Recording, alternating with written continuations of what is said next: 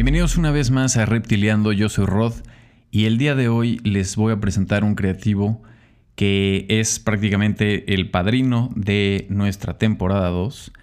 Él desarrolla su obra en las disciplinas de collage, pintura y diseño, donde a partir de la yuxtaposición de imágenes retrata escenarios improbables con toques críticos y lúdicos, poniendo en diálogo a lo inmediato con lo remoto, lo posible con lo imposible. Cuenta con 14 exposiciones individuales y más de una veintena de colectivas en México, Holanda, Italia, Bélgica y Estados Unidos. También es profesor de pintura experimental y tutor del Centro de Escritura en el TEC de Monterrey, Campus Santa Fe. También es baterista de No Somos Marineros y cofundador de México Collage, colectivo mexicano de artistas dedicados al collage análogo y fundadores del festival Paystop. Actualmente vive y trabaja en la Ciudad de México. Con ustedes, Andrés Gamio Chipi.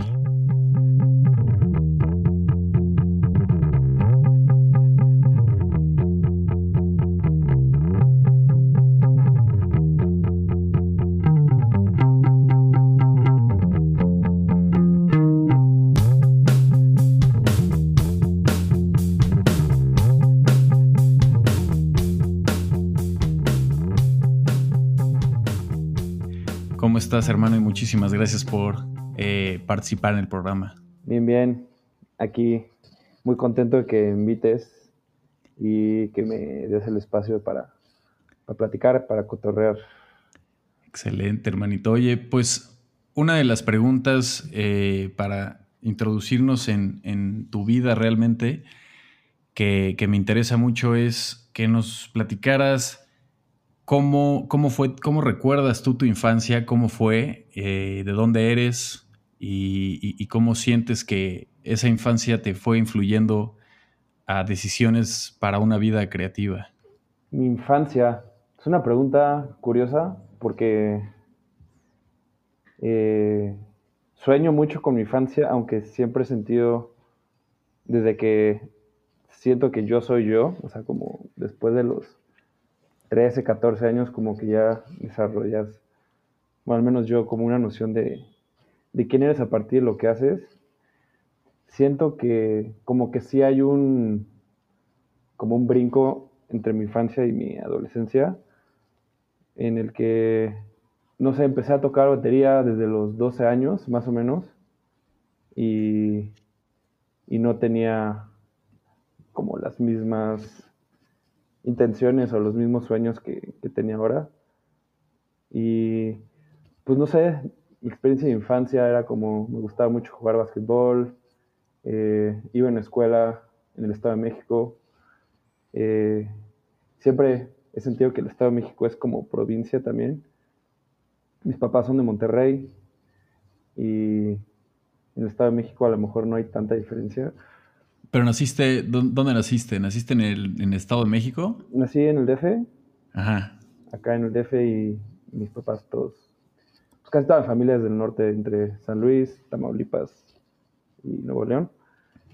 Y pues mi infancia, no sé si se conecta tanto con, con lo que hago ahora, tal cual de, siempre dibujé y siempre me encantó leer y siempre me interesó muchísimo la música y siempre, no tanto así, pero más bien sí podría decir que como que estuve eh, influenciado por, sobre todo el lado de mi mamá, que son como mucho más sensibles. Mi abuelo era muy sensible, que le gustaba hacer eh, poemas y todas mis tías son súper cantadoras. Tengo una tía que es pintora, mi mamá es súper creativa y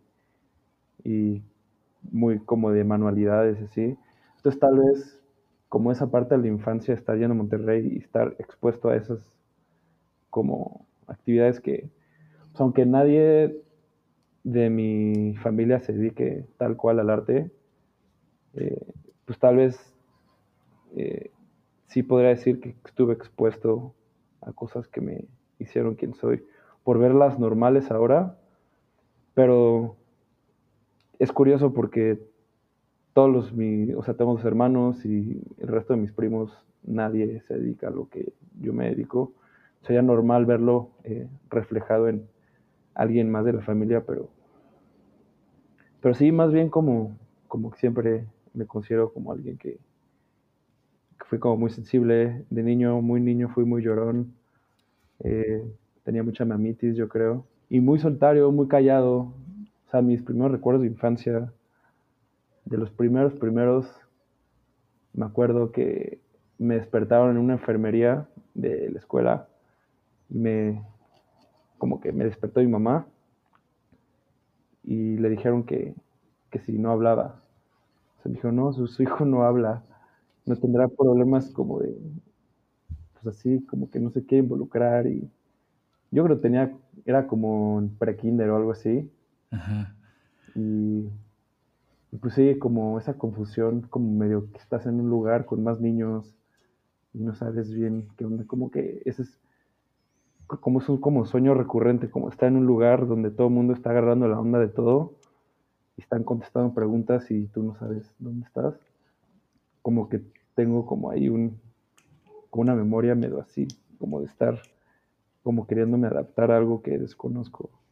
Mucha introspección, o sea, eras muy introvertido y, y traías ese tema de vivir tu mundo en tu burbuja. Sí, probablemente sí. ¿Tienes hermanos? Tengo un hermano mayor, Abelardo, Ajá. que acaba de ser papá, y mi hermana menor, Caro. Mira, felicidades. Ya soy tío. -huh. Yo puedo estar, hacer mis chistes de tío sin, sin sentir tanta culpa. Ándale. Y, y, con ellos también, como, como, como, digo, al final, este, entre hermanos también, no porque seas hermanos y vivieron eh, bajo el mismo techo y con la misma educación y todo, es, eh, todos siempre traen una personalidad muy diferente, ¿no? Muy distinta. Entonces, ahí esa, esa relación de hermanos, o sea, siendo, teniendo también un hermano más grande, sentías que le absorbías eh, pues alguna onda o, o, cosas así, o, más bien con tu hermana más chica. Pues con mi hermano sí jugábamos básquet juntos y pues, íbamos a la misma escuela. Él era una generación arriba de la mía. Pues sí socializábamos bastante. Muchos de sus amigos actuales eh, pues también se hicieron como amigos míos por, como por planes de fin de semana cuando eres chico y así. Y mi hermana también iba a la misma escuela, íbamos al Kipling y al Cricri. Como que sí somos bastante diferentes los tres, pero una vez que estamos juntos se empiezan a encontrar las similitudes. Eh, no siento tal cual como, como yo querer imitar a mi hermano o, o como o como querer ser como él desde chiquito o algo así, no por, obviamente siempre hay una admiración a, a, los mayores y como, como este efecto de querer mimetizar todo, pero pues no sé si sea por ser, no sé si sea por ser el, el hijo en medio que como que está ahí entre dos cosas, él es el primogénito mi hermana es la chiquita y como que como que tal vez ahí hay un punto de como de autoencuentro o no sé, no quiero sonar a como que estaba súper desadaptado, más bien como que también sabía estar mucho en mi onda desde, desde chico, yo creo. Andamos igual casi, porque yo igual soy el de en medio y en mi caso sí lo que tomaba era de repente como que hacía alianzas, de repente me aliaba con mi hermano y de repente con mi hermana y de repente con ninguno de los dos. o sea, me acuerdo mucho como todas las infancias, ¿no? Que te peleas por, por cosas y, y, al final toda, como que siempre, siempre hay, hay un, como una alianza inquebrantable entre hermanos, pero no sé, yo creo que conforme pasa el tiempo vas como justo encontrando esas similitudes que creo que, creo que van más con cómo te educaron, con ciertos valores, ciertas prioridades. Claro. Que, que, tal, que tal como la personalidad o incluso a lo que nos dedicamos y, eso que te decía de, de Monterrey, en, como la primera pregunta, y, y como ir en las vacaciones y ver un montón de familia, creo que lo que sí es que eh, algo que sí veo distinto de cómo crecí, a diferencia de gente aquí en el DF o en el Estado de México, es que supongo que como mi abuelo tuvo muchos hermanos y del otro lado mi familia, mi papá también eran de muchos hermanos y tenían muchos primos, se hicieron más de convivir entre familiares que como de más como entre amigos. O sea, como que siempre ha sido muy, muy, muy apegado el lazo familiar de ambos lados de mi familia. Entonces tal vez es algo que notaba distinto en, sí, como en mi crecimiento, ¿no? En mi infancia, que no todos sean tan intensos en estar con la familia. Y eso también, digo, aquí, desde tu infancia te fue llevando, este, realmente no tenías como, como un, como un maestro de, de involucrarte en el tema de las artes, en una, o en el tema creativo. Creo que la música, la música es uno de los factores, este, como que más detonantes para muchísimos artistas este, en empezarte a involucrar, ¿no? O sea, como que empezaste a tocar la batería a los 12 años y eso también fue uno de los, de los puntos que igual te empezó a jalar a, a ver no solo el tema de, de, arte de la música, sino portadas de discos, este, todo, todo lo que conlleva, ¿no? El, pues la vida de, de, de estar como clavado en ser un melómano, ¿no?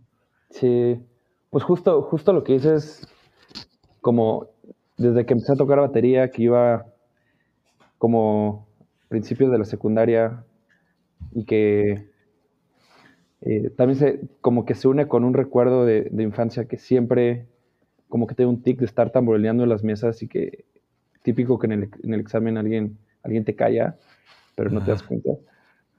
En un momento alguien preguntó como, güey, ¿qué pedo? ¿Por qué no te callas así? Ya como, eh, ¿por qué tamborileas tanto? ¿Eres baterista? Yo creo que tenía como unos ocho años, algo así, y dije, pues no, pero, me dijo, pero pues sí, le, le tu tic como que hasta tienes ritmo, como que ahí, como que, me acuerdo perfecto, así, me acuerdo estar en un salón, en un examen, y no sé si, o sea, no, no, no le daría la responsabilidad así de que, ah, gracias a que alguien me dijo, pero como que dije, pues sí, se le puede, puede, puede que sea por algo. Y, y, justo pues en principio de la secundaria, que como que todo el mundo anda entrando en la pubertad y como que cada quien quiere tener su estilo y su identidad y su, como, sí, como, como ser auténtico y como, ya sabes, como todo ese rollo de, de preadolescentes. Creo que justo eh, empezar a tocar batería me, me empezó a, a, unir a otro tipo de amistades, ¿no? Como que siento que antes era como un poco más teto, por decirlo así, y como más noble, como bonachón tetoye. Y pues estar escuchando música y tomar clases de batería muy poquito y estar como... Empecé a escuchar punk y como típico de todos de Blink-182 y, y Son 41 y todo lo que salía en MTV de morro como que también empecé a llevar con los que también eran rockerillos en la secu, entonces empiezas a hacerte como de, de otras amistades que, que distan de las que ya estaban como predispuestas por las convivencias naturales de, la pues sí, de la interacción en, la, los recreos y la infancia y demás, ¿no? Y digo, también el, el, tema musical te lo, te lo tomaste como hobby, pero también le fuiste dando forma a, a darle hasta la fecha esa formalidad de, de, músico. Sí, que justo hace, hace poco platicando con un tío me, dijo como, a ver, eres profesor o eres baterista o eres pintor o eres collagista o eres diseñador o, o sea, ¿qué, qué, es, ¿qué eres, no? O sea, ¿qué es lo que, que mejor sabes hacer? Y yo creo que lo que mejor sé hacer es tocar batería, aunque sé que pues sí lo hago, o sea, si se puede decir nivel profesional de que sea mi profesión, no, pero sí es como mi hobby, como lo es el de todos los integrantes de, mi banda.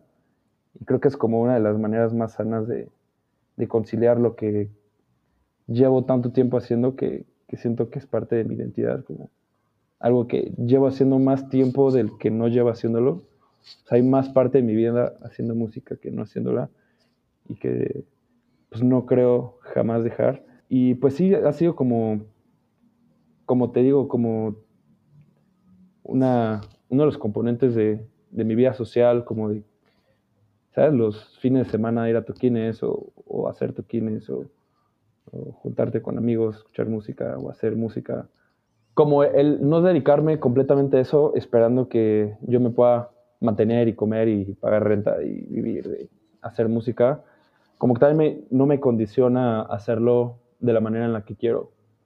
y sin tener que complacer a nadie, sin tener que quedar bien y gustar y hacerlo como pues, algo que es como entre mis amigos, que pues sí estamos muy comprometidos con lo que hacemos, pero pues, aunque es como un hobby muy caro, que sobre todo la batería, ¿no? Que, tienes que estar comprando baquetas y platillos y parches y, transportando mil cosas siempre, creo que es algo que pues siempre, siempre lo quiero seguir haciendo y que no, no, no quiero comprometer ante eh, cualquier otra cosa, ¿no? Que, es algo que, que, siento que me define y que me identifica en cierto modo.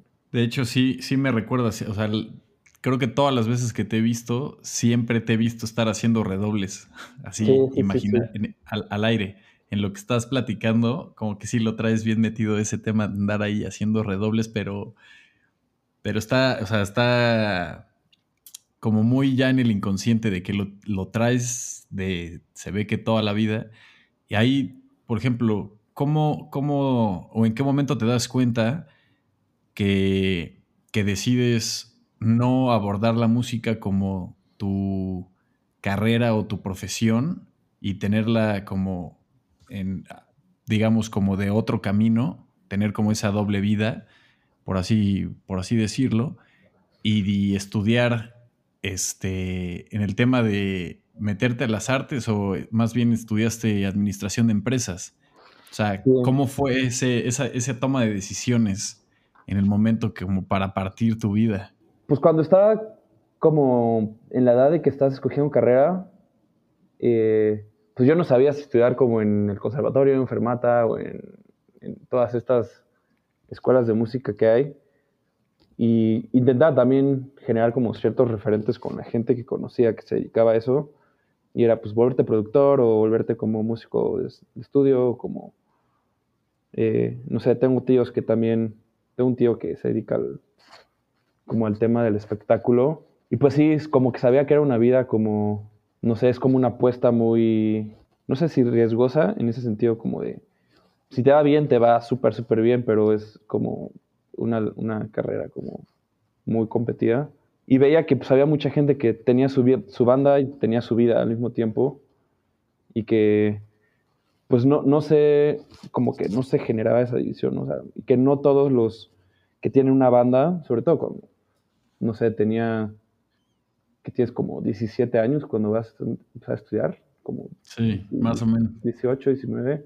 Ajá. Eh, pues no estoy pensando en, quiero volverme un músico de sesiones, lo que quiero es como tener mi banda y veo como todas las personas que conozco que tienen bandas, no todos estudian música, hay quienes estudian diseño, hay quienes son programadores, hay quienes son eh, otro tipo de cosas y tienen su banda y siguen haciendo sus cosas dije, tal vez estudiar música no, no es lo mío, sobre todo porque tomé clases cuando estaba muy morrito y como que me decepcionó un poco porque, no sé, era como, lo que quería yo era como aprender remates, aprender como ciertos atajos, ciertos, ciertos trucos, como aprender, o sea, el metrónomo y los tiempos y, y sacar las rolas que yo quería y que me enseñaran cómo se hacían, pero como que fue muy de, bueno, así se escribe el bombo, así se escribe los cuartos, los octavos, los dieciséisavos. Ahora te paso esta partitura y, redáctala, pero no sé, como que se volvió demasiado teórico al principio.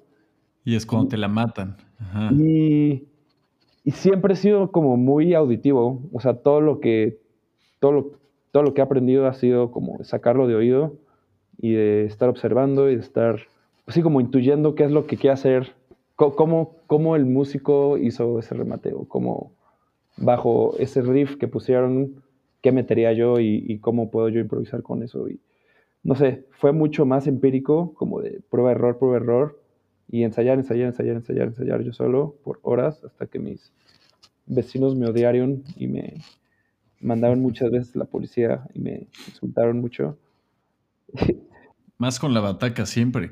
Es también, tienes que andar bien este, pertinente, pero pues también la bataca de eso se trata. Pues sí, como que sabía que estudiar, estudiar música como tal, sobre todo siendo baterista, que es diferente a, no sé, no es un, un instrumento melódico, como que, no sé, como que no, no, le veía mucho por dónde y dónde estudiar y que no quería ser productor de música, estar grabando cosas, eh, como profesión al menos. Y pues en la pintura, en ese caso, pues sí dibujaba de morro y como que siempre tenía todos mis cuadernos garigoleados y dibujaba los profesores y como los compañeros, pero siempre como, como pasatiempo, ¿no? Como algo que te, como que estar dibujando mientras piensas lo mismo que estar como eh, con mi tic tarimbolita, tamborileando, como que dije, puta, de las clases de pintura que he tomado, como que te puedes volver profesor, eran como, tenía muy poquitas referencias de qué sería estudiar arte, y pues como no tenía nadie de mi familia que me dijera, mira, está La Esmeralda, o está eh, Bellas Artes, o está San Carlos, te puedes ir aquí. Como que no, no lo tenía muy claro y al mismo tiempo quería ser escritor, porque tenía mis poemas y hacía cuentos que todavía hago, pero pues estudiar letras no te hace necesariamente, o sea, estudiar letras no es para ser escritor, es para ser crítico literario, ¿no? Muchas veces. Y analizar textos y, estudiarlos, no tanto escribirlos. Es como que había ahí una, como unas, una serie de como bifurcaciones de caminos que no sabía bien qué tomar y, y estudié administración y fue algo que me lamenté por muchos, muchos años porque... O sea, desde el principio no te latió cuando empezaste. Pues como que no es que no me latiera, creo que de hecho me fue mejor en, promedio y en cómo, en aprendizaje que pues, muchos otros compañeros, supongo, pero siempre sentía como que era como, como un bicho raro ahí, ¿no? Sobre todo en el TEC, yo tenía mis expansiones y mi greña larga y, como que tenía mi banda y como que no iba con zapatos, estudiando todos finanzas, negocios, administraciones, y como que siempre me sentía medio inadaptado y sentía como que debería estar haciendo otra cosa, que estoy desperdiciando mi tiempo mi talento y que porque estoy, estoy estudiando esto.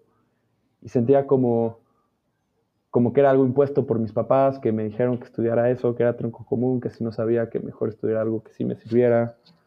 Y no sé, como que solía compararme mucho con, todos los que sí estudiaban literatura o los que sí estudiaban música, los que sí estaban estudiando arte, y los, como que sentía que me estaba rezagando en, en todo lo que a mí sí me gustaba hacer, ¿no? Pero no, o sea, nunca dijiste, me voy a salir a la mitad ya. O sea, más bien fue como, ya estoy aquí, me lo voy a dar completo esto. Pues justo por, porque en el TEC tienen talleres de mil cosas, eh, que estoy en el TEC. Fui de los alumnos más intensos que se metió al de, taller de cine, taller de escritura, taller de eh, pintura, de dibujo, de pintura sobre todo.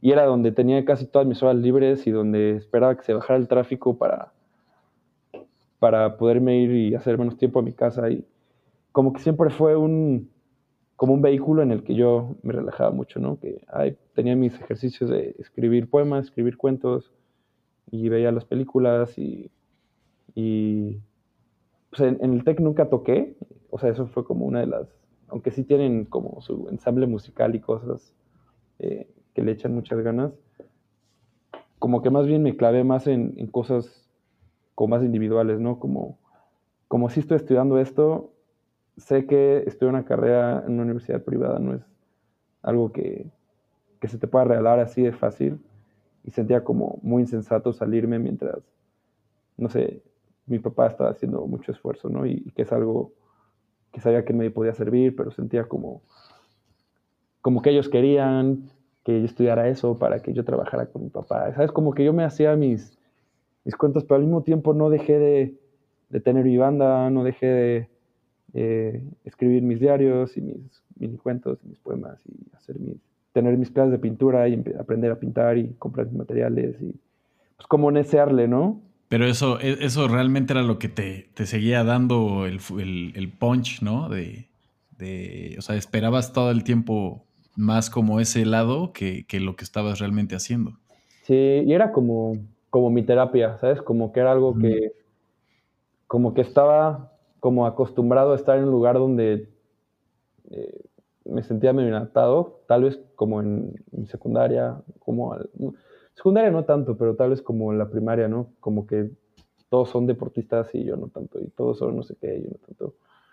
Y no sé si era como ese patrón de estar en lugar que yo no escogí, pero justo estar haciendo música y estar yendo a este taller de pintura que curiosamente esas clases de, pintura en el TEC que tomé ahora yo las doy, eh, me, me, dieron, sí, como mucha tranquilidad y como, como que me hacían sentir que sí estaba haciendo algo, ¿no? Como que no estaba perdiendo mi tiempo, que le estaba sacando un poco de jugo al, pues sí, al estar yendo a la universidad y, estar haciendo algo como extracurricular, extraacadémico, ¿no? Y, y, ahora ya terminando el, el, o sea, el tema de ya saliendo de administración de empresas, ahí cómo tomas esa decisión de decir, ahora me voy a seguir ahora por este camino, o sea, ¿qué te, qué te prendió y decir, voy a intentar ahora esto?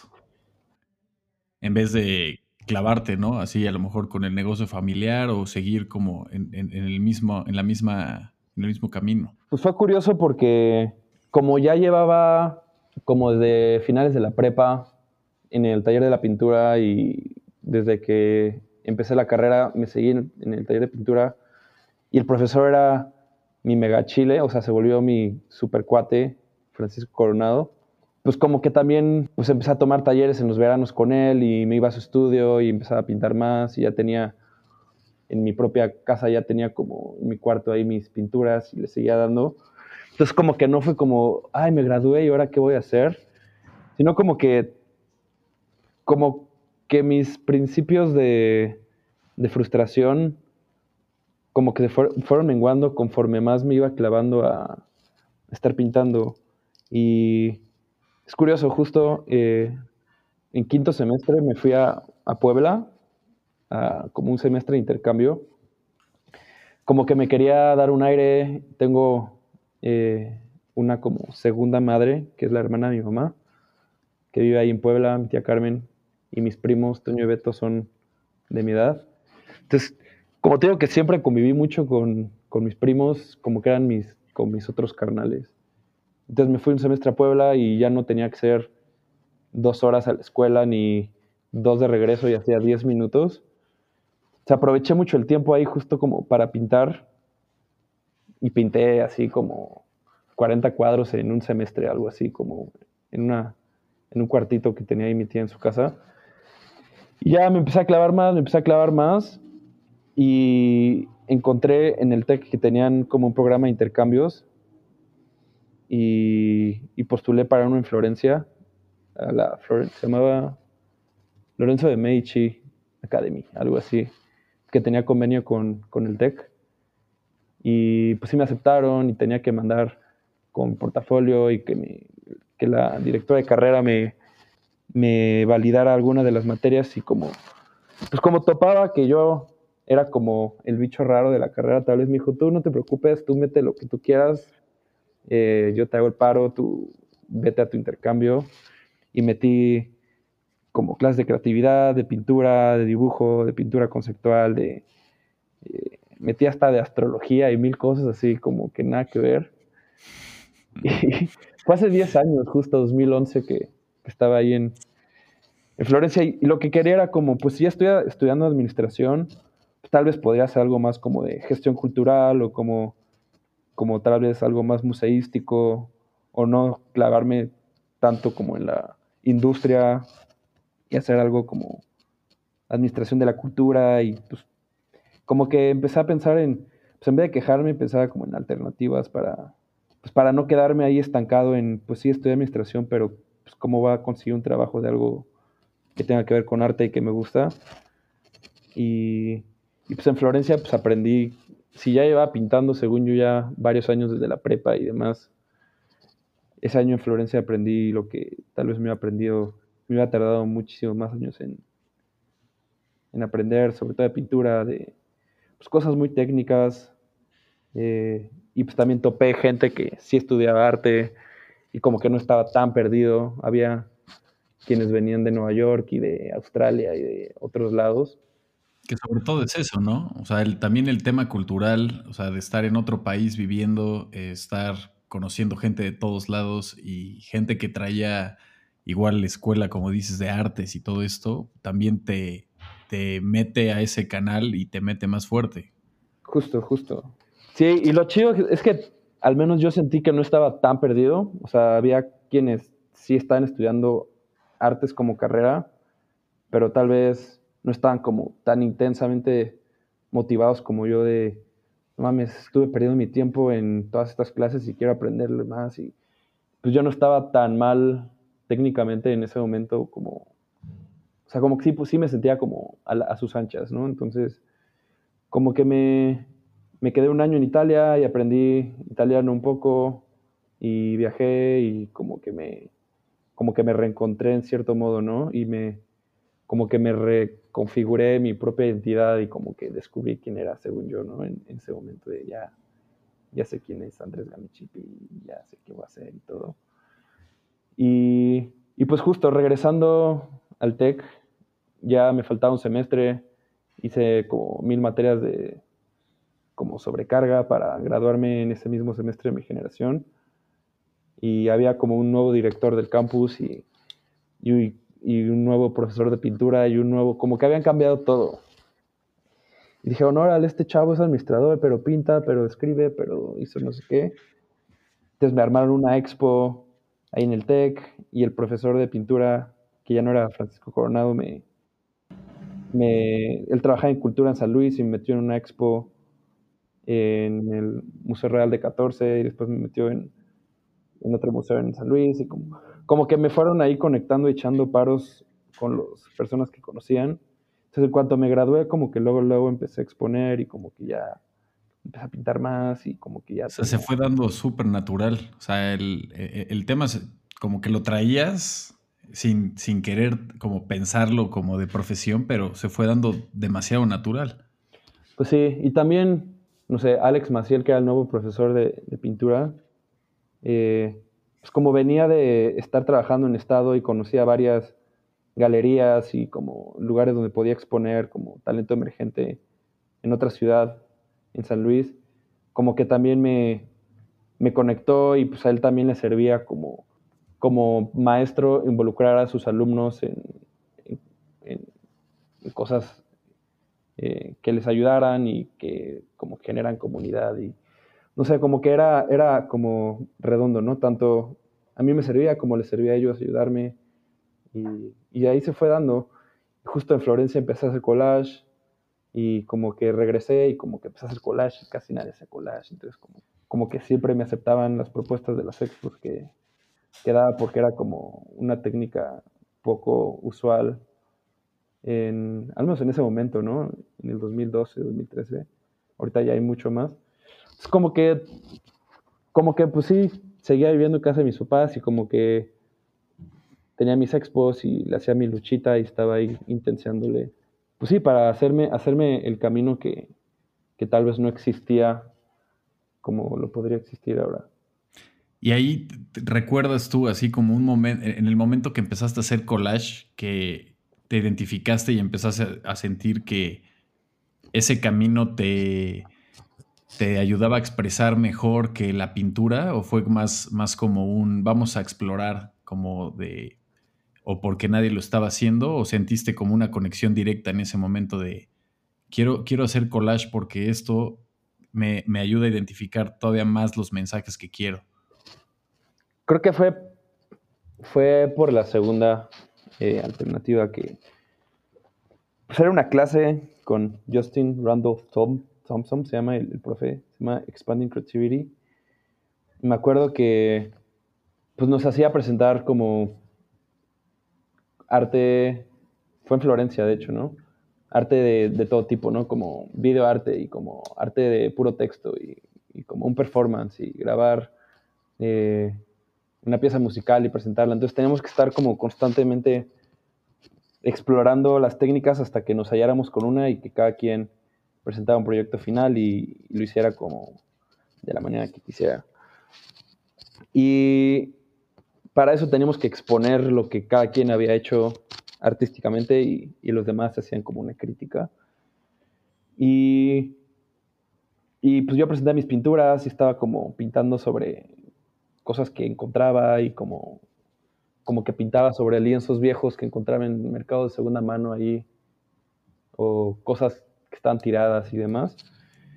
Y el profesor me dijo en mi presentación como, tus pinturas parecen collages, que eran como, no sé, escenarios encontrados de revistas con fotos mías, fotos de amigos y cosas imaginadas y amplificadas en los tamaños o reducidas.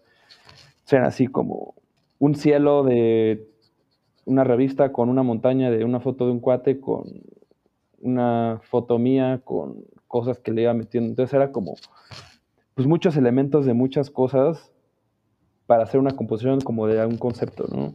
Como que dije, pues, se parecen collages como, como, ¿por qué? Me dijo, no, pues es que tienes como elementos apropiados, encontrados, que, que los configuras de modo que generes una composición distinta, una imagen nueva a partir de imágenes encontradas. Y nos dejó de tarea hacer como lo que quisiéramos con postales. Y unos hicieron como unas casitas y otros hicieron como unas cartas ficticias a su yo del pasado. Y otros hicieron como que cada quien hizo lo que le dio su gana. Y yo en vez de llevar así tres collages, llevé como 15. me dijo, güey, ¿te gustó un chingo el collage? Y me dijo, güey, están chidos, ¿por qué no exploras más este pedo? Y justo en el collage, como decías, ¿no? Como que encontré que para la pintura, como que siempre lo vi como un mecanismo para entender mejor la pintura o para, como un lenguaje visual donde se puede jugar muchísimo y que como que se me da mucho estar como leyendo los patrones y contenidos de las imágenes para generar más, eh, sí, como más mensajes. Como que siempre lo vi como pues, aprender de armonía, como del impacto a la imagen y los colores y los tamaños, la composición y las capas y, y el mensaje que se puede dar y, y cómo se puede romperla como una narrativa verosímil y, ¿sabes? Como, como que ya no era solo copiar una foto o tomar una foto chida y pintarla como locochona, sino como que empecé a ver como que de una cosa que ya existía se podía eh, alterar para, para, pues al final pintarla, como que siempre dije, no, pues voy a empezar a hacer collage como para hacer mis collages o pensar como de las cosas que yo quiera hacer las voy a volver pintura después. Y siempre he dicho desde entonces que ya, ya, ya estoy listo para dejar el collage, ya ya aprendí todo lo que se puede aprender, ya hice todo lo que se puede hacer, ahora sí ya voy a pintar otra vez, pero en eso me regalan unos libros o me encuentro una enciclopedia o lo que sea y puta, no, se pueden hacer más cosas.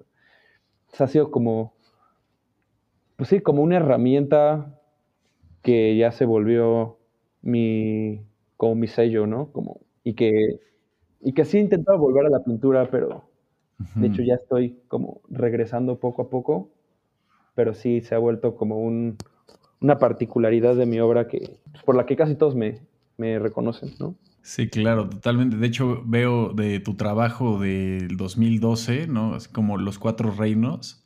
Ajá, justo. O, o el de La Tercera Ciega. Igual estas referencias las dejamos en el blog para que igual las puedan ver, pero como dices, o sea, son, sí se ven pinturas collage, o sea, el tema de la composición, el tema del surrealismo, todo eso ya te fue, te iba encaminando directamente a lo que estás haciendo ahora. O sea, se, ven, desde cierto punto se ve de cómo empezaste en la pintura, se ve que el, collage este, te estaba esperando prácticamente. Sí, totalmente, que como que tenía mucho, o sea, a lo mejor suena ya muy metafísico, como no es como que el collage, la entidad collage, el, género collage me esperaba yo para validarlo, ni mucho menos, pero más bien como que sí había algo que yo no sabía que existía, que, que creo que sí necesitaba yo explorar para, pues para entender qué es lo que quería hacer. Y, y pues obviamente el collage no se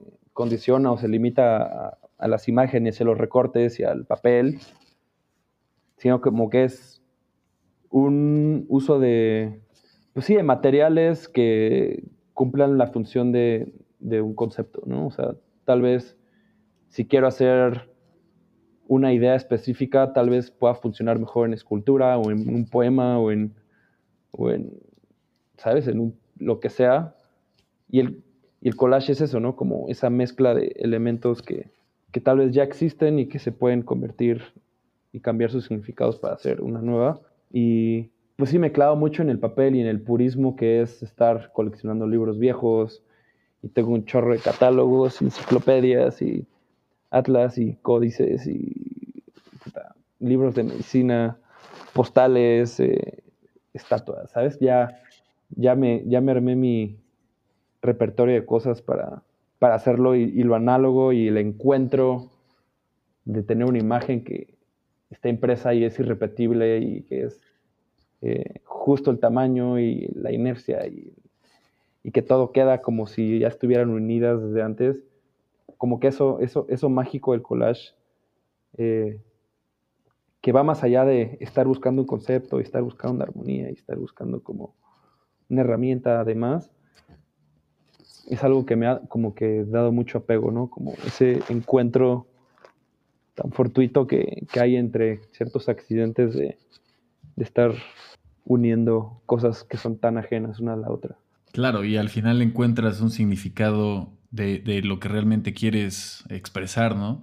Creo que también el, el tema de, de, lo que has ido trabajando también te ha guiado en, en, como dices, en sorprenderte de nuevas, este, nuevas formas de utilizar la herramienta, ¿no? o sea, como vas haciendo, de repente no, no te clavas, o sea, lo versátil de trabajo que, que por lo menos eh, considero yo es que no te vas clavando como con ya un estilo, sino que te andas reinventando este, con, con diferentes colecciones. Y por ejemplo, de, de, las últimas que andas haciendo mutilaciones de, de animales, ¿no? Digo, mutaciones de animales. Este, Mutilaciones también. también. Sí, o sea, todo, todo esto, digo, creo que es encontrar formas de cosas surrealistas también, ¿no? O sea, inventarte tu propio mundo y creo que está este, muy interesante ver cómo toda esta evolución y construcción fue saliendo incluso de, de lo que decías, ¿no? O sea, estando en otras clases hasta de astrología y otras cosas, que se, que se reflejan ahorita en tu trabajo también. Sí, y pues sí, justo diste como a un punto como el no estarme repitiendo y el estar queriendo como cambiarle constantemente y como reencontrar y reinventar. No sé, siento que como por lo mismo de ya tener tantas, tantas piezas y de estar como recortando tanto para volver a hacer más recortes y como que a veces sí puede cansar y justo el estar haciendo como series distintas y usar en vez de revistas libros y en vez de libros postales y en vez de postales, enciclopedias ilustradas, como que le da lo que te digo, como que lo quiero dejar, pero de repente encuentro como, como otro, como otra variante del mismo medio de, de la, como del medio impreso, ¿no? Que es algo como que también tiene mucho que ver con el, pues no solo mezclas imágenes, también mezclas conceptos, pero también mezclas edades y tiempos. Entonces, también hay algo fascinante de estar encontrando joyitas del tiempo de cosas ya tan antiguas con cosas más modernas y se crean ahí pues como muchos trips que no sé, a mí me como que me, me llenan de como de curiosidad, de asombro constante, pero sí, creo que sí es necesario estar brincando, al menos para mí, ¿no? Como, como que no podría solamente tocar, no podría solamente hacer collage, no podría solamente escribir, como que siento que como que se me hace muy sano estar como diversificando mis actividades para como para para que cuando regrese a hacerlas como que me sienta fresco o para mantener como cierta frescura en la manera en la que los hago, ¿no? O como cierta salud mental incluso de la manera en la que me aproximo a, a cada una de las disciplinas. Sí, como lo veo también como este, este trabajo que tienes también de bestias monocromáticas, donde tocas temas de ilustración, ¿no? O sea, regresas ahí al tema de ilustración. O O sea, tiene esa, esa combinación de estar haciendo, digo, la mayoría de tu trabajo es este manual más que digital. Y, por ejemplo, ahí, ¿cuál es tu tema? E, e, el, tema de estar trabajando también este, más manual en recortes, en pintura, eh, ilustrando, que meterte en el tema digital teniendo ya pues un montón de herramientas eh, tecnológicas que funcionan increíble, eh, a ti que te, te vibra muchísimo más estar haciendo estas piezas manuales, ¿no? Pues sí, siento que, justo hay como una fisicalidad del material y del papel, que es algo que, te decía como con la edad del papel y, y, de dónde viene el, el, libro y, no sé, en ciertos viajes he conseguido cosas increíbles que, que no se consiguen aquí, como usar esos, esos medios como que siento que tienen esa como carga matérica que no tiene una imagen digital. Probablemente lo digital tiene como ciertas ventajas, pues como estéticas, conceptuales y para, no sé, para ciertas soluciones distintas como lo, lo que decías al principio en una pregunta de pues, cómo hacer portadas de discos, cómo aprender a, sí, como escanear las cosas y cambiarles el color y y pues el caso de esas bestias monocromáticas sí son manuales también, solamente las pasé a blanco y negro. Pero sí, o sea, creo que también esa parte digital tiene muchísimo potencial, eh, pues como técnico y, o sea, toda la ilustración es algo que, no sé, es un mundo, ¿no? O sea, la pintura es un mundo, el collage es un mundo, la ilustración y lo digital es otro. Y pues sí me, me ha ayudado como a, o sea, que salgan como ciertas chambitas como de, no sé, portada de discos o como de productos o publicidad, incluso como para, no sé, hacer mis propios catálogos, hacer mis propias propuestas y cosas para convocatorias, cosas así como que es, siento que es como que no me, no me clavo en solo soy pintor y, nunca, nunca voy a pintar eh, otra cosa que no sea puro óleo o solo soy collagista porque no sé dibujar y no sé hacer otra cosa más que el collage porque luego se presta mucho a eso, como el collage es como este vehículo para expresar algo cuando no se sabe bien, o sea, cuando, no, sé, no lo quiero decir sin que suene como negativo, pero más bien siento que el collage eh, te da muchas ideas cuando, no es que no las tengas, pero como que abres un libro y te da mil ideas y, ya sabes qué hacer, ¿no? Y la pintura, supongo que tienes que saber mejor qué haces y la ilustración sí tiene como un fin... Eh, como discursivo a veces, ¿no? Como, como que sí tiene una audiencia y un target y un propósito y, el arte a veces puede ser más ambiguo, ¿no?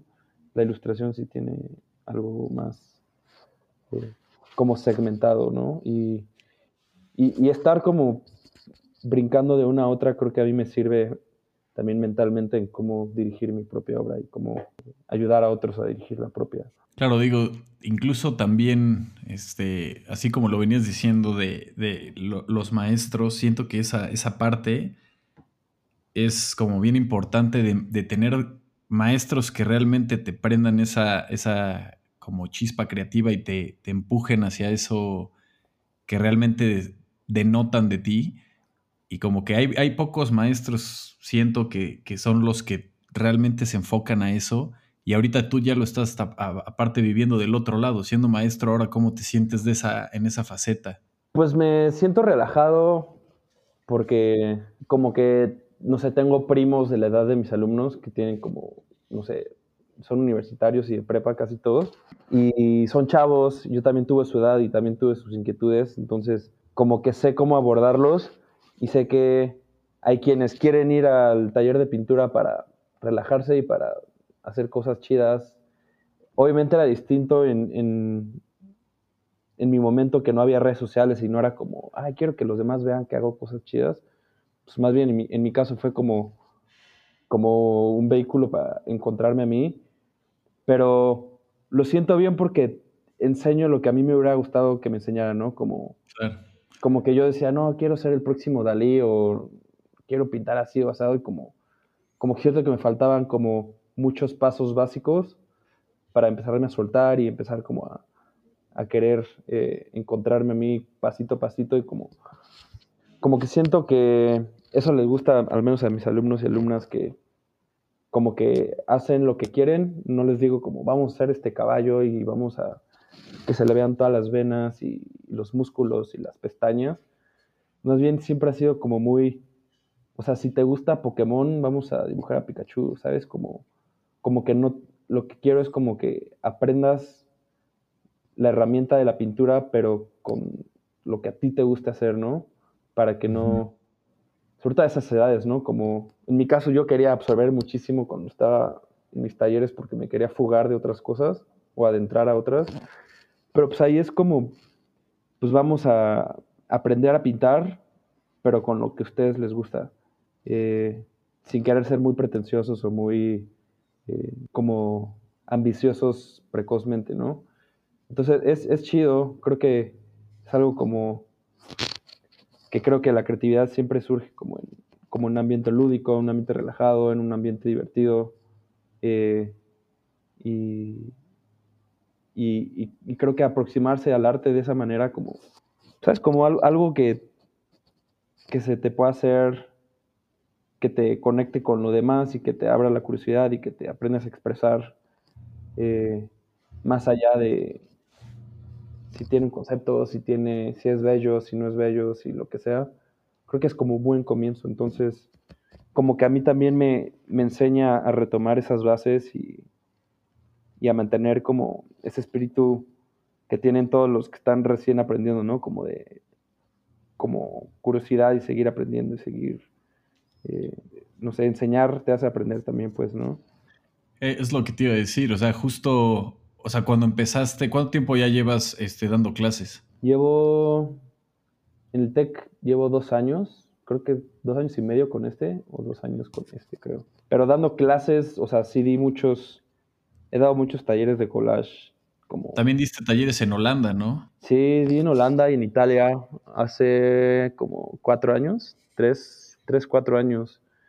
Y obviamente es súper distinto dar un taller de collage en, no sé, en una galería o en una como, como empresa de arte y como que, que quieren que haya chavos que a nivel licenciatura en una escuela en otro idioma con gente que sí se quiere dedicar a eso y es, no sé, creo que ha sido de las experiencias más chidas que, he tenido como artista, como, pues así, sí exponer y sí eh, tener publicaciones y todo lo demás, pero creo que compartirlo y como alguien, a gente que está fuera del alcance que tendrías normalmente es, es algo, no sé, es algo que como que a veces que ni siquiera lo puedo describir, ¿no? Es muy grato. Qué chido, qué chido, porque digo, como, como lo dijiste, el, el, estar enseñando, pues tienes que estar bien preparado, obviamente, como para, pues, eh, influir y también, este, pues realmente que se lleve que se lleven algo, ¿no? Y, lo que dices, creo que es de las cosas que yo de maestros he aprendido más, que más que te enseñen a hacer lo que saben hacer ellos, es que más bien te enseñen la técnica, pero para que te saquen algo que tú traes dentro. Exacto, exacto. Y, eso está bien chido. Sí, le diste, le diste como, creo que lo dijiste más, más sencillo tú que todo mi megachoro.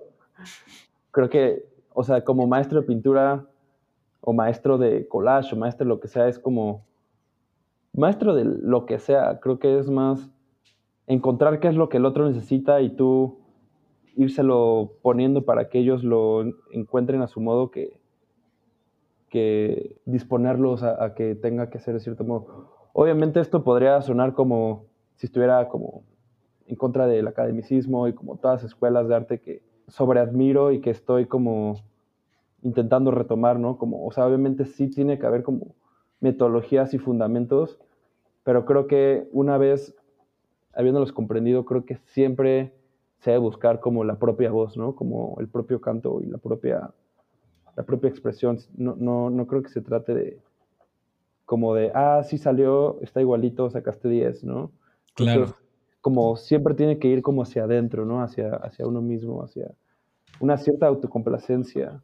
Y, suena fácil, pero, pero es como, es bien, bien complicado. O sea, apenas escuché una frase que decía un, un dude que hace 3D, que decía el, el, güey que, que la información y el conocimiento obviamente a veces se confunde y, el, tema de lo que tiene razón es que pues la información hay en todos lados, o sea, quieres aprender a hacer algo, ya es muy accesible llegar a esa información, pero realmente comprenderla para, para lograr algo y que sea algo tuyo, eso es como lo más difícil, ¿no? O sea, como aprende a pintar figura humana. Hay un montón de libros y tutoriales en YouTube, en Internet, en todos lados, pero comprenderlo para que tú puedas lograr como algo muy tuyo, algo muy único, o sea, no incluso ni siquiera eh, a lo mejor con una algo innovador, ¿no? Sino más bien como que realmente que, soporte lo que quieres y que te identifiques con él.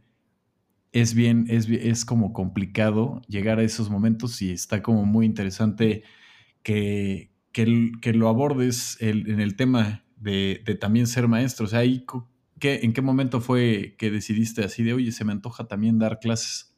Pues de hecho fue, fue curioso que como que se une con, tu última pregunta, bueno, con tu último comentario, como, oh, hiciste clases en, en Holanda, en Italia.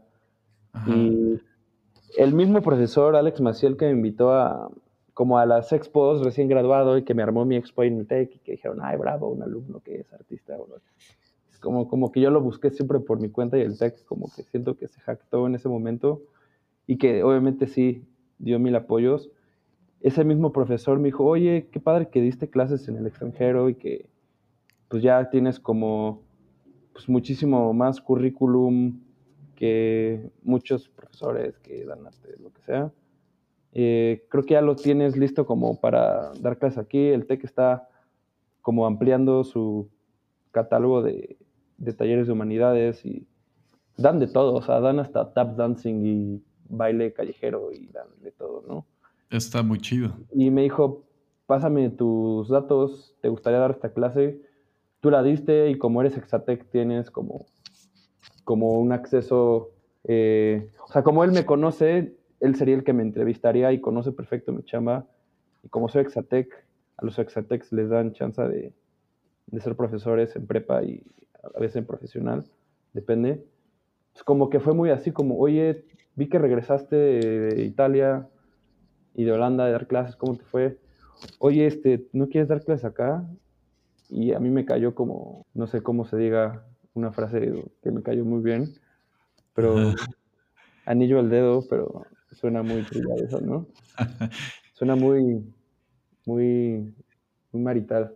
No, pero totalmente, digo, una es que te lo hayan ofrecido y otra es que tú hayas aceptado, porque también, o sea, no cualquiera se anima a dar clases, ¿estás de acuerdo? O sea, si es una chamba, si es prepararse, digo, otra es que amas lo que haces, entonces, pues te resulta un poco más fácil tomar esa decisión pero pues sí te estás involucrando en, ser una persona ahí en el camino de, los que vienen atrás. Sí, justo, y creo que sobre todo en las generaciones actuales, que somos o son, porque tal vez tú y yo ya no en las que están como en crecimiento, o sea, las generaciones que están estudiando la universidad ahorita, pues, ¿no?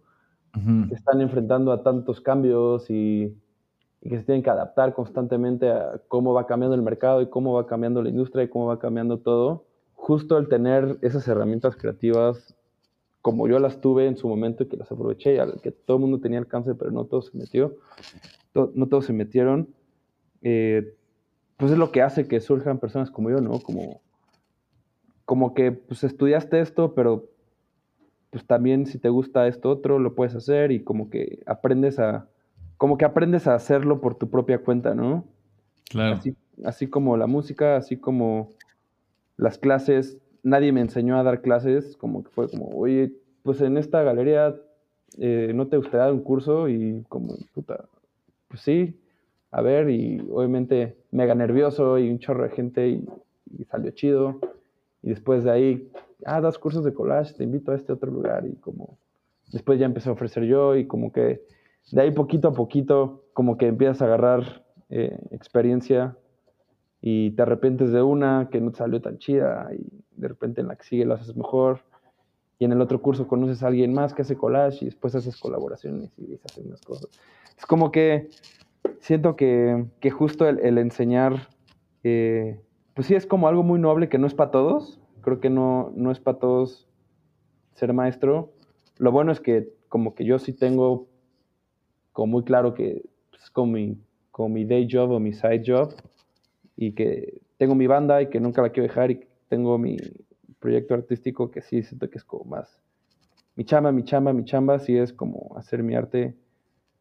Hacer música es algo que, me divierte, que me apasiona y que me nutre y que me eh, libera y me, no sé, me enriquece en muchos sentidos. Y dar clases es algo como que me estabiliza como financieramente y como que me involucra en, en seguir conectado con lo que está sucediendo. Entonces, como que hay varias vetas ahí de las cuales me voy manteniendo, manteniendo vivo, por decirlo así. Está muy chido, es, es un balance pues bastante tuyo, eh, armado y ya lo tienes como bastante amarrado y sigues, aparte de esos, eh, o sea, sigues intentando esta evolución, ¿no? Constante. Este, a eso me lleva el desarrollo de, esto de Paystop. Este, ¿cómo, cómo, cómo nació Paystop y, y, de, qué, así, de qué se trata, cómo está la onda ahí, para que igual poder dejar ahí también claro y que la gente lo conozca? Eh, pues Paystop es un festival internacional de collage. Collage entendido como algo que no es solo papel, sino justo abierto a ilustración, abierto a ready-made, abierto a videoarte, a escultura, como a todo tipo de collage. Y surge de un colectivo que tenía, que todavía existe, pero pues obviamente no nos hemos gustado por el rollo de la pandemia, eh, que se llama Mexicolage, o se llama Mexicolage, que hice con pues, varios amigos, ya no todos están ahí, pero hay quienes sí, como Ari Collage, una amiga. Como de estar viendo que hay varias escenas de collage en varias partes del mundo y que como que representan a su país, no sé, hay una en Edimburgo, hay una en España, hay varias en Francia, hay una en Italia, hay varias en Estados Unidos, en Canadá hay una, ¿sabes? Como como que veía en Instagram y en internet como, como que había bandas que se juntaba, dije, pues hay que ser, o sea, somos, en ese momento, en el 2014 creo que fue que hice Mexicolash con Ari, me invitaron a una expo una vez y, pues no sé, como que uno podría, o sea, yo podría tender a decir como, no, pues es alguien que hace lo mismo que yo, es mi competencia, ¿no? Pero éramos tan pocos haciéndolo que pues nos volvimos como super compas y colegas y en vez de competir unimos fuerzas. Y justo entre algunos cursos que llegué a dar había algún diseñador que también hacía collage y se volvía parte del colectivo. Y, nos juntábamos así durante dos o tres años hacer collage todos juntos y hacíamos expos como no a nombre de una persona, sino al nombre de todos es como que había este colectivo de collage que era, ah, Mexicolage, ¿no? El collage que hay, la comunidad de collage que hay en México. Y nos hacían reportajes y salíamos en algunas revistas y así. Y empecé a ver que, así como había colectivos, también había festivales de collage, que luego es difícil aplicar a expos por, porque no hay, a expos y a becas, que no hay como un apartado de collage, ¿no? Siempre es como pintura, grabado, escultura, fotografía, eh, gráfica y pues, artistas de collage no, no, no han cesado de, crecer y de aparecer. Y pues me junté con mis amigos de, de Mexicolage y les dije, oye, si hacemos un festival. Me dijeron, no mames, ¿cómo? Y justo como que encontramos un equipo que somos Eduardo Ramón, que es el que hace como todo el diseño y todos los pósters, todo, como toda la parte de la imagen. Joana Tomasi que hace todas las redes y Ari que hace como toda la logística y yo que pues que también como que soy el que con más PR, ¿no? De que es como el que busca más las galerías y como que entrevista gente y está como buscando eh, cómo conectarlo con todo. Y pues surgió así como, pues si se puede, hacemos algo chiquito aquí y hacemos una convocatoria abierta. Eh, unimos fuerzas con la Universidad de la Comunicación, que me habían invitado a exponer. Les dije, pues es que mejor hay que hacer algo más choncho. Y, y nos apoyaron y fui buscando galerías como en los siguientes meses. De hecho, fue hace dos años como que nos unimos por primera vez y como que se fue dando, como que toda la banda fue aceptando, se, se hicieron en el 2019 durante dos meses como ocho sedes, con, aplicaron como más de 200 artistas como de 40 países, así. Órale. Sí, o sea, abrimos una convocatoria en, como en Instagram y en Internet, como aplica, manda tu mail, manda tu portafolio. Si tenemos estas expos confirmadas y se van a hacer. Eh, todas estas son como los géneros de collage que hay, manda tu obra y te avisamos. Y tenemos bien poquito tiempo y lo armamos. Y fueron 34 países, más de 150 artistas, como 300 obras. Y, y estuvo súper choncho, eh, súper agotante. Llegaron obras eh, que yo recibía en la universidad y las fuimos acumulando en mi depa y parecía bodega. Había como un mini pasillito en, en mi depa para, para poder vivir mientras se juntaba toda, toda la obra. Y y pues así sucedió, como que se hizo el festival, como que un chingo de gente cayó de todos lados. Yo gente de Nueva York, de Argentina, de Perú, de Chile, de Colombia, de Canadá. Eh, mandaron obras así hasta de, Japón, de Rusia, de, Nueva Zelanda. Sí, estuvo muy loco. No sé cómo se enteró tanta gente, pero pues así inauguraciones súper chidas, con un chorro de, de gente súper agradecida como por darle una plataforma a sus trabajos y, y surgió así como, pues si no existe como un lugar donde envías, no sé, hay una expo, es convocatoria y no hay el apartado de collage, pues hay que hacerlo nosotros. Porque si hay un chorro de gente que hace collage y, y se armó y sigue en pie. Está muy chido. Este, este año va, hay, hay convocatoria de Paystop. Pues yo creo que, o sea, ya la tenemos hecha, obviamente no podemos asegurar nada hasta que la situación esté más tranquila. Claro. Como en cuestión de, del coronavirus. Pero si la hay, sería como en julio para que se hiciera como por agosto o octubre o algo así, no sé.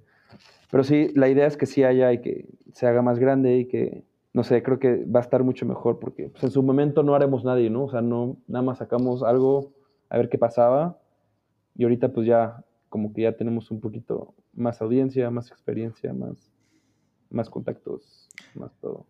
Está, está muy chido eso de, de, pues, como lo dijiste así, de podrías verlo como estar sacando al aire más este, colegas o verlos como una competencia y en cambio más bien lo estás viendo más como una pues como un colectivo y empezar a conocerse entre, entre diferentes artistas de diferentes países y formar esta, esta comunidad. Y ya es, bueno, pues ya es el, un festival internacional de collage.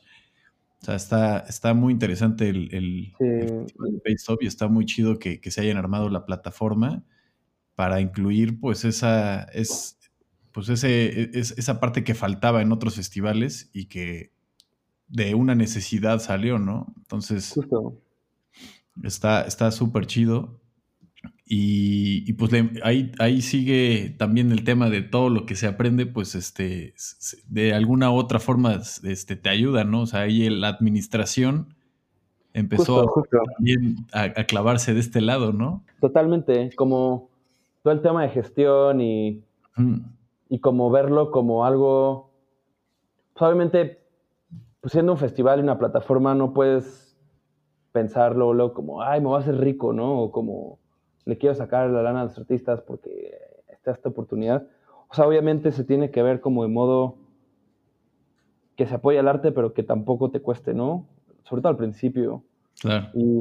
pero como toda la cuestión de logística, gestión y pensar como, pues como en recursos, no solo materiales, sino en recursos de, gente, de, de contactos, de, de comunicación, de, pues, como que ahorita ya es mucho más fácil como todo el rollo de la información por internet, pero justo como, justo viste como un grano, ¿no? Como toda la parte de administración que de la que me lamenté tanto, creo que se ocupa mucho en, en Paystop, como, como si fuera una marca, por decirlo así, o si fuera una empresa.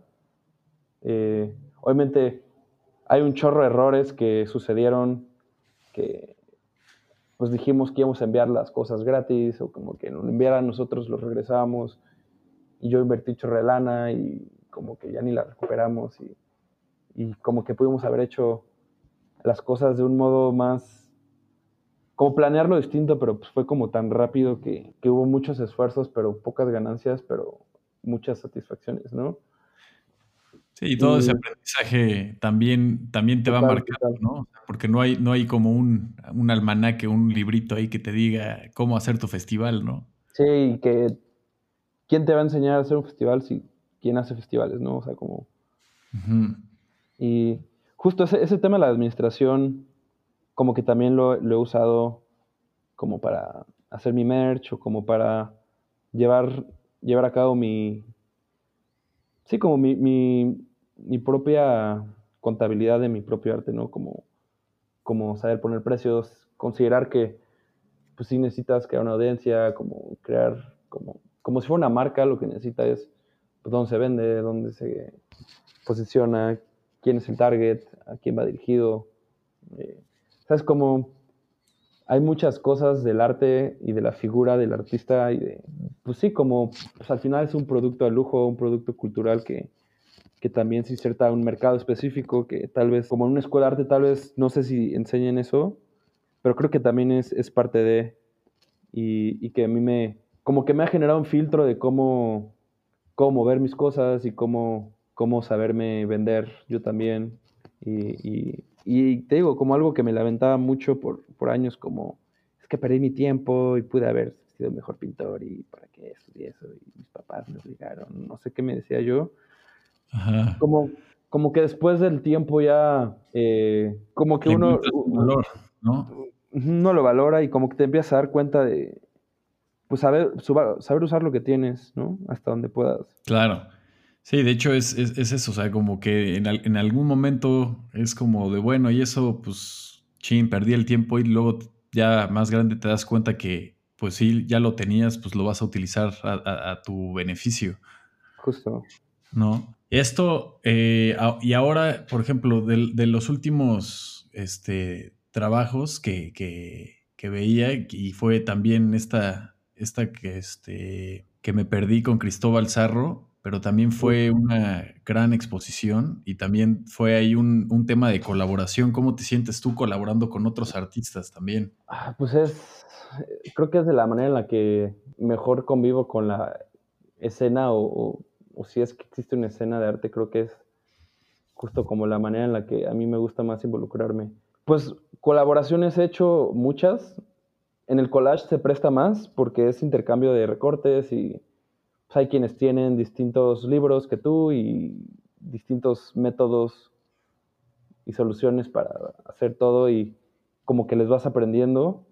Entonces, como que esa apertura y esa como ese desprendimiento de, de estar compartiendo lo que tienes eh, no, es, no es para todos. O sea, no todas las colaboraciones han sido eh, perfectas o como con tanta química con la de Cristóbal que, pues de hecho escuché su podcast, que si están escuchando esto y quieren escuchar otro, el de Cristóbal está bueno. Pues dado que tuve una expo en, en plataforma Base con Dulce Pinzón hace, tiene como un par de meses, que se ha eh, prolongado más, gracias a la pandemia como que ha durado un poquito más y eso es bueno. Pues estaba viniendo mucho a Puebla y le escribí como, ¿qué onda carnal? Este, estaría chido cotorrear. Eh, a ver si te puedo caer a tu estudio y vemos qué pedo. Y ni siquiera teníamos como ese plan de, ay, voy a hacer algo con él, nada. Eh, esa vez le caí, estuvimos cheleando, platicamos un chorro de mil cosas de la vida. Es un güey muy chido. Súper chido. Sí, y no sé, como que hicimos muy buen click. También iba siguiendo mi obra desde hace rato y como que, como que ni siquiera como que esa primera vez surgió nada de hay que hacer algo juntos, ni mucho menos. Justo dos semanas, a principios de diciembre me dijo, oye, me invitaron, bueno, tal vez no sea tal cual como se desarrolló, esa es como mi versión o de lo que me acuerdo, como quiero hacer un evento como de fin de año, como, como si fuera una expo para, para terminar chido el año y como que la gente vea algo antes de que acabe el año y que, pues aprovechando que todo el mundo eh, como que puede dar regalos y que quieren ver cosas nuevas y que todo, como que no la quiero hacer solo, te la quería hacer algo juntos. dije, no mames, sí, me María. Y pues fue un poco así como, oye, pues me invitaron a esta expo, este, la hacemos juntos y es en dos semanas. Le dije, no seas mamá, en dos semanas es muy poco tiempo. Le di, creo que volví a ir a, volví a, Puebla y le di un montón de recortes que tenía como ya recortaditos y un montón de cosas que quedan en blanco y negro que le podían servir a él para, para hacer sus dibujos. Y me dijo, güey, tengo todo esto de dibujos inacabados y de cosas eh, como que no sé qué hacer con ellas, llévatelas y yo me quedo lo tuyo. Y hablamos casi diario durante esas dos semanas, principios de diciembre. Me dijo, la expo es el 17 de diciembre, creo que fue. Entonces, durante dos semanas me clavé así con casi todos sus dibujos, los recorté, los pinté, les metí foam por atrás, como tejí las cosas que tenía con, recortes míos y él hizo lo mismo con, con las mías. Y justo un día antes de la inauguración, eh, llegué a Puebla, me quedé a dormir en su casa, pero toda la noche y todo el día estuvimos entre decidiendo qué se iba a quedar y qué no, qué no quedaba, eh, viendo los marcos que yo llevé, haciendo las María Luisas, cerrando los marcos, poniendo los clavos, limpiando los vidrios.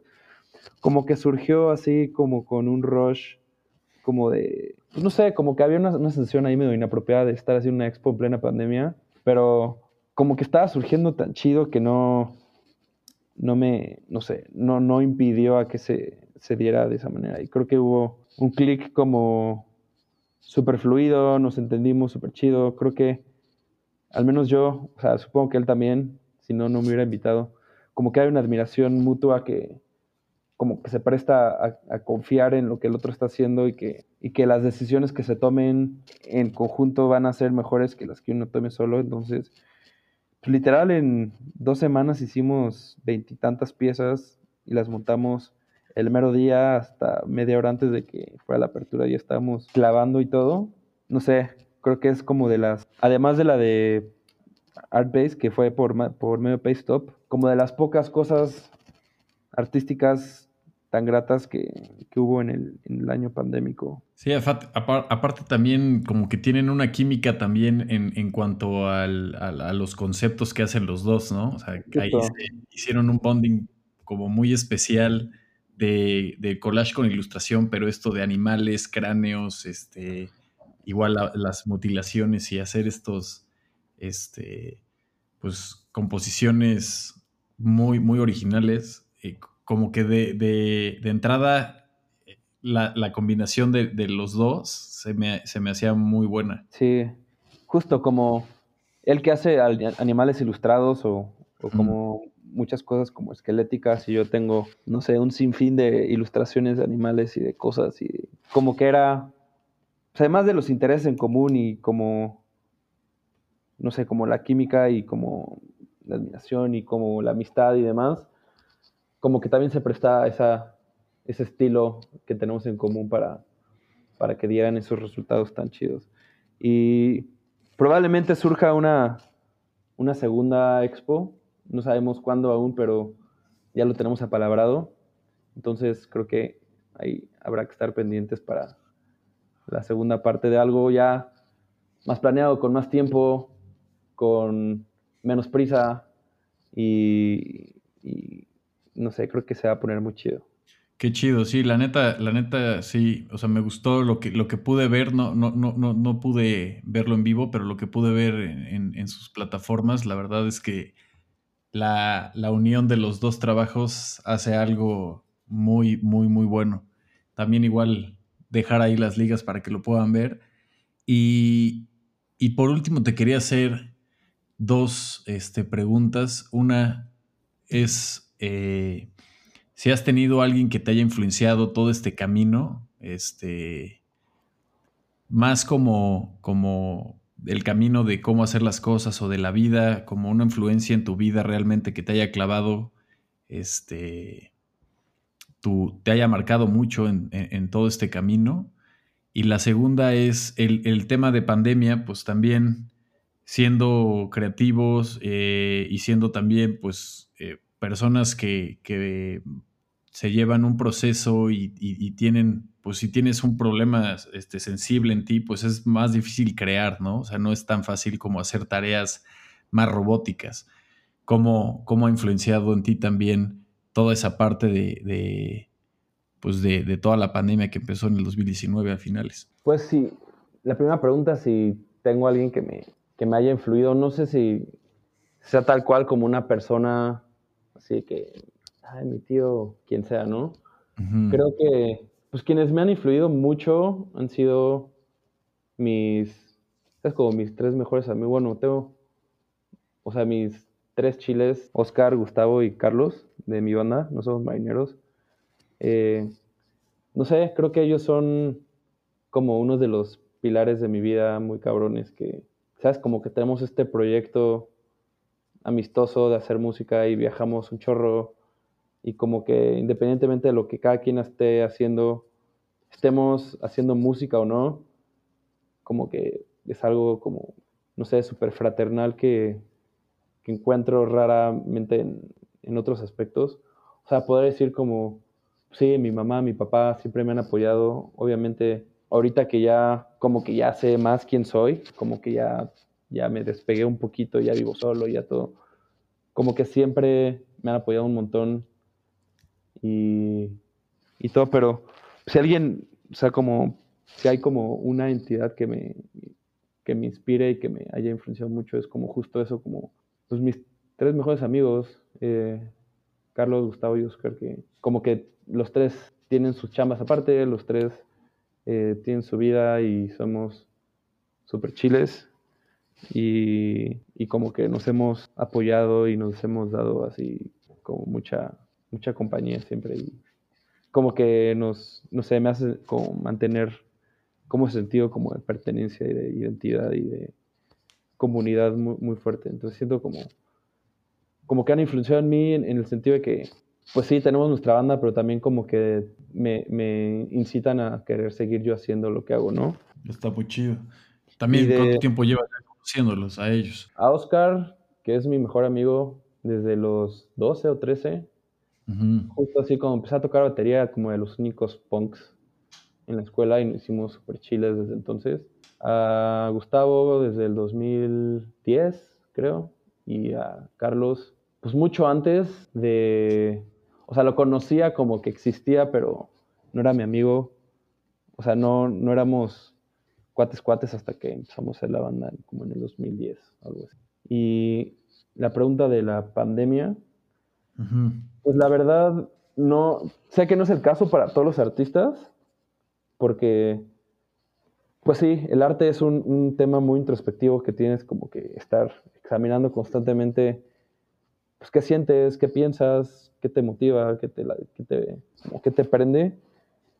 Y muchos como esos estímulos que catalizan o incitan a la creatividad, pues provienen del estar afuera, ¿no? El de viajar y ver gente y socializar y ver expos y demás. Entonces, no siento que sea como algo universal de que, ah, sí, pues a los artistas a todos nos fue chido. Pero personalmente a mí sí, pues siempre he pasado mucho tiempo a solas eh, y producir arte, o sea, estar creando es es una actividad solitaria que, pues que sí, como que te aísla del mundo en cierto modo y que te, te hace estar como conectándote a tu mismo modo y justo el hecho de poder dar clases en línea y no tener que, o sea, poder dormir un poco más, como todas esas salidas de fin de semana que como que pueden dejar de ser como ciertas distracciones, pasaba más tiempo en mi estudio, que es mi propio departamento.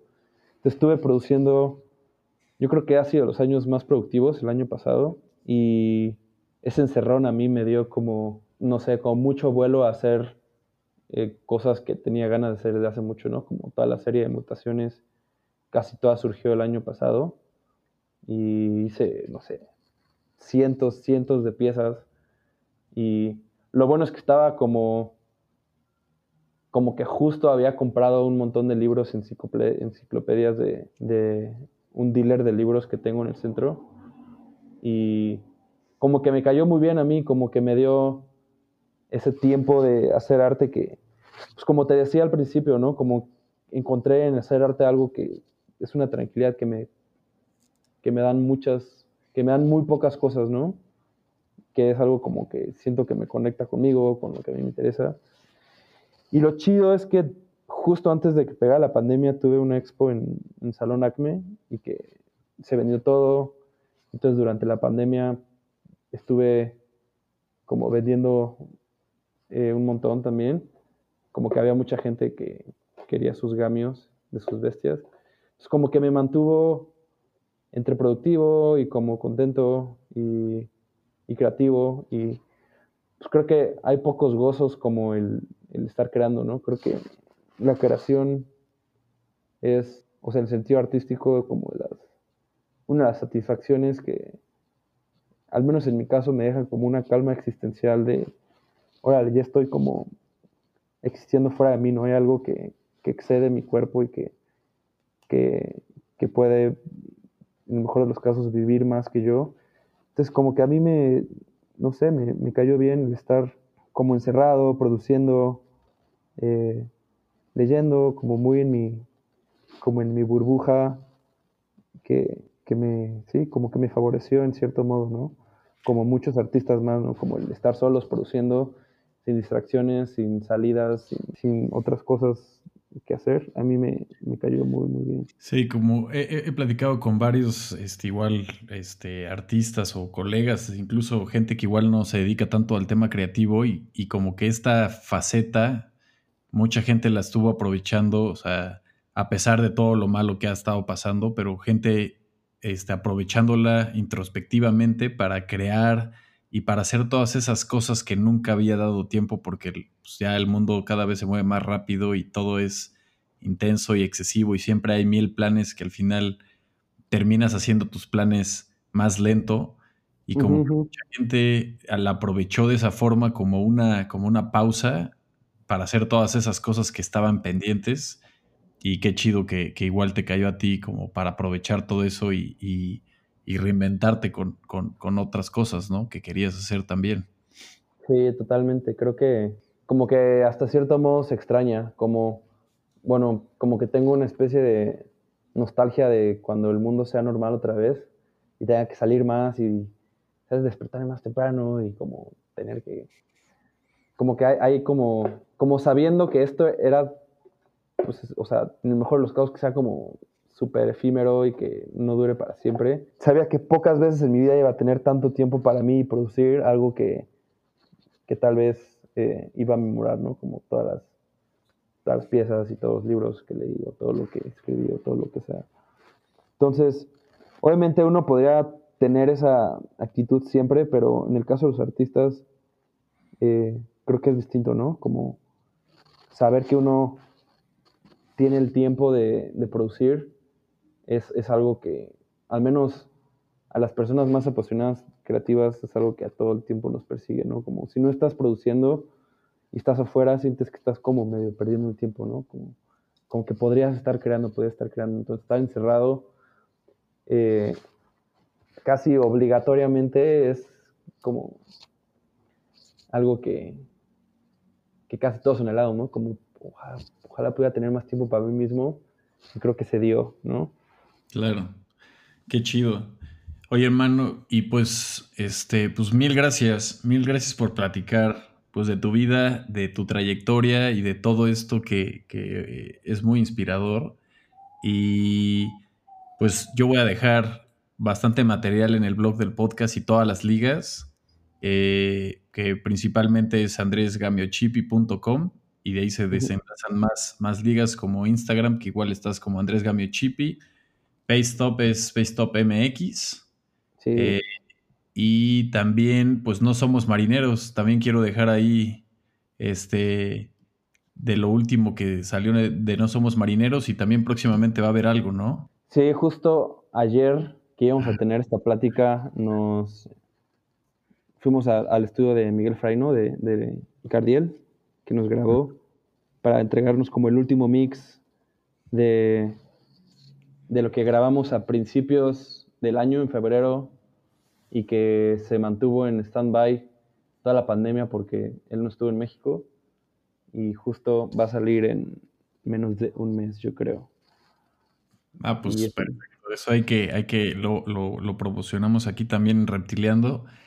Y también dejo ligas de, de, No Somos Marineros para que también, No Somos Marineros, para que también escuchen, pues, al artista que no, no se le queda quieto el pie ni la mano.